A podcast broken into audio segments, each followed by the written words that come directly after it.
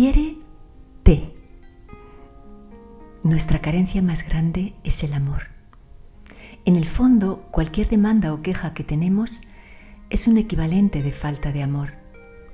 Generalmente nos engañamos sin darnos cuenta y lo disimulamos con otros impulsos, como por ejemplo ansiedad por comer, abusar de redes sociales, compras caprichosas, excesos de alcohol u otras adicciones tóxicas, en definitiva, comportamientos compulsivos.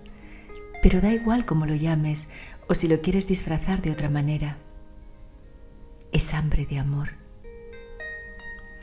Porque todos necesitamos a veces llenar ese vacío profundo, más o menos hueco, que nos demanda atención, cuidados, mimo, y como no podemos o no sabemos hacerlo, nos distraemos con sucedáneos.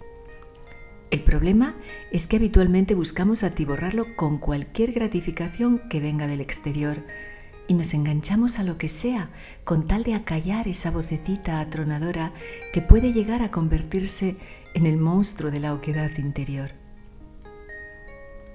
Es decir, siempre perseguimos la felicidad fuera de nosotros mismos, con alguien que colme todas nuestras expectativas y sentimientos de insuficiencia o con algo que nos haga sentir saciados y satisfechos.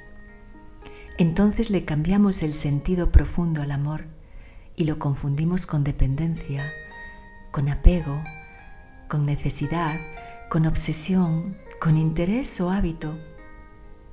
Y no es eso. Casi me atrevería a expresar que en numerosas ocasiones nos comportamos como bebés pidiendo teta, porque aunque somos adultos, que no necesariamente maduros, tenemos a un niño interior gritando, quiero más.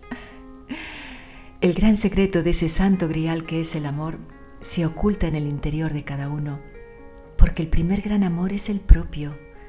Solo entonces encuentras esa plenitud en ti mismo y ya estás preparado para compartir tus tesoros. El truco que os propongo hoy será ponernos enfrente a un espejo y observarnos la cara de cerca. Después de un minuto, responde a estas preguntas. ¿Qué ves? ¿Cómo te estás mirando? ¿Cuánto amor sientes por ti? ¿Cuál es la emoción que reflejas? ¿Te encuentras bien contigo mismo?